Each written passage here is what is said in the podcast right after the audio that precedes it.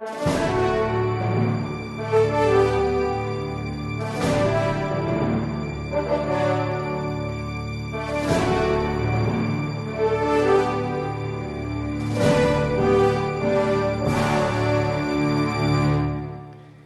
que Deus ouve a oração dos pecadores? Essa pergunta pode parecer bastante estranha e alguém logo responder: é claro que Deus ouve a oração dos pecadores. No entanto, ela é pertinente porque existem alguns trechos da Sagrada Escritura que parecem colocar uma sombra de dúvida sobre isso tudo. Você veja, por exemplo, a primeira carta de São João, no capítulo 3 versículo 22, dá a impressão de que Deus ouve a nossa oração somente quando nós estamos em estado de graça, ou seja, quando é, estamos seguindo os seus mandamentos. Veja o que ele diz. E qualquer coisa que pedirmos, dele a receberemos, porque guardamos os seus mandamentos e fazemos o que é do seu agrado. Então, é, trechos da Escritura assim parecem é, colocar uma dúvida. Será que Deus ouve realmente a oração do pecador?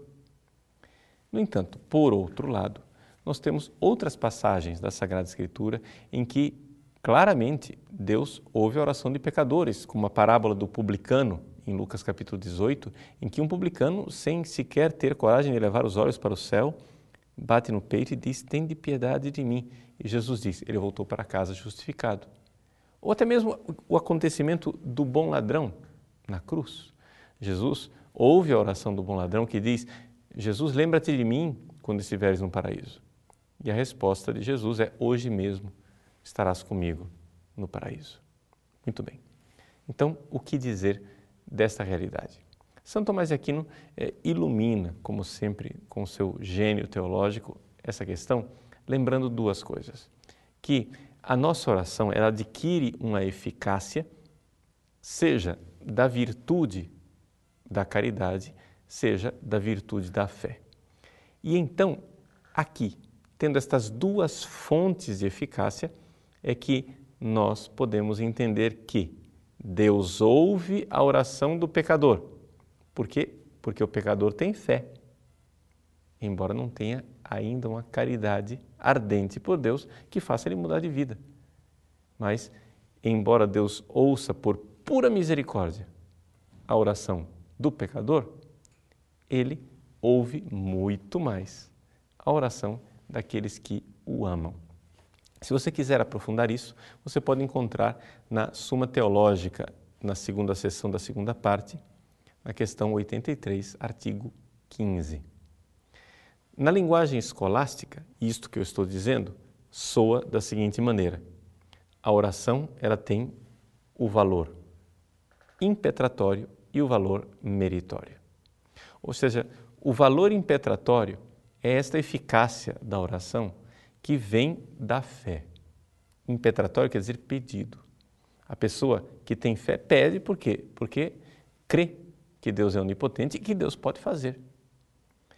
Um pecador que reza, então, está rezando na fé, mas é uma fé morta, claro, porque é uma fé que não é informada pela caridade. E Deus então ouve aquela pessoa, mas ouve por pura misericórdia divina. Já por outro lado, uma pessoa que é amiga de Deus e que tem amor, caridade, que está em estado de graça, está em amizade com Deus, possui uma outra fonte de eficácia para a sua oração, que é chamada, o chamado valor meritório. Não se confunda aqui com a palavra meritório, achando que a pessoa merece a graça. Não é bem isto. O que acontece é o seguinte: quem merece mesmo é Jesus. Mas a pessoa que ama, ou seja, que está em estado de amizade com Deus, ela está unida a Cristo. E por causa desta união com Jesus, ela então participa destes méritos de Cristo. É aquilo que o Concílio de Trento nos explica, que a nossa capacidade meritória é um dom de Deus. Ou seja, então não é que a gente merece receber a graça no sentido estrito da palavra, como se fosse uma espécie de contabilidade. Não é isso, não. É que Jesus mereceu. E aqueles que são membros do corpo de Cristo, que estão em sintonia com Ele, que são amigos de Cristo, participam não é, deste sacerdócio de Jesus. E por isso podemos participar nos seus merecimentos. Isso é uma coisa que a gente constata é, de forma bem concreta. As pessoas que amam mais a Deus possuem uma maior eficácia na oração. Por várias razões. primeiro delas é evidente, se uma pessoa ama a Deus, ela está em sintonia com o coração de Deus. Então, ela pede aquilo que sabe que Deus vai conceder. No entanto, um pecador nem sempre pede o que Deus vai conceder. Às vezes o pecador pede coisas fúteis, que Deus pode até conceder, mas irá conceder por misericórdia. Ou então, às vezes, até coisas contrárias à vontade de Deus. Então, nesse caso, certamente Deus não irá escutá-lo. Mas o justo, a pessoa que ama Deus e que está em sintonia com Ele, não somente pede geralmente aquilo que sabe que Deus irá conceder, a salvação eterna, as virtudes, as graças necessárias para alcançar o paraíso, mas pede agradando o coração de Deus, porque Deus se agrada de nós. Deus gosta de receber o nosso amor. Deus gosta de ver a nossa caridade. E isto então tem um valor, um valor diante de Deus, porque Deus vê que nós correspondemos ao seu amor e isto certamente é fonte de grande alegria para Deus atender os pedidos daqueles que o amam. Nós vemos isso, por exemplo, na intercessão dos santos. Por que, que existem santos que têm um maior poder de intercessão? Por que, que nós dizemos que a Virgem Santíssima é a onipotência suplicante?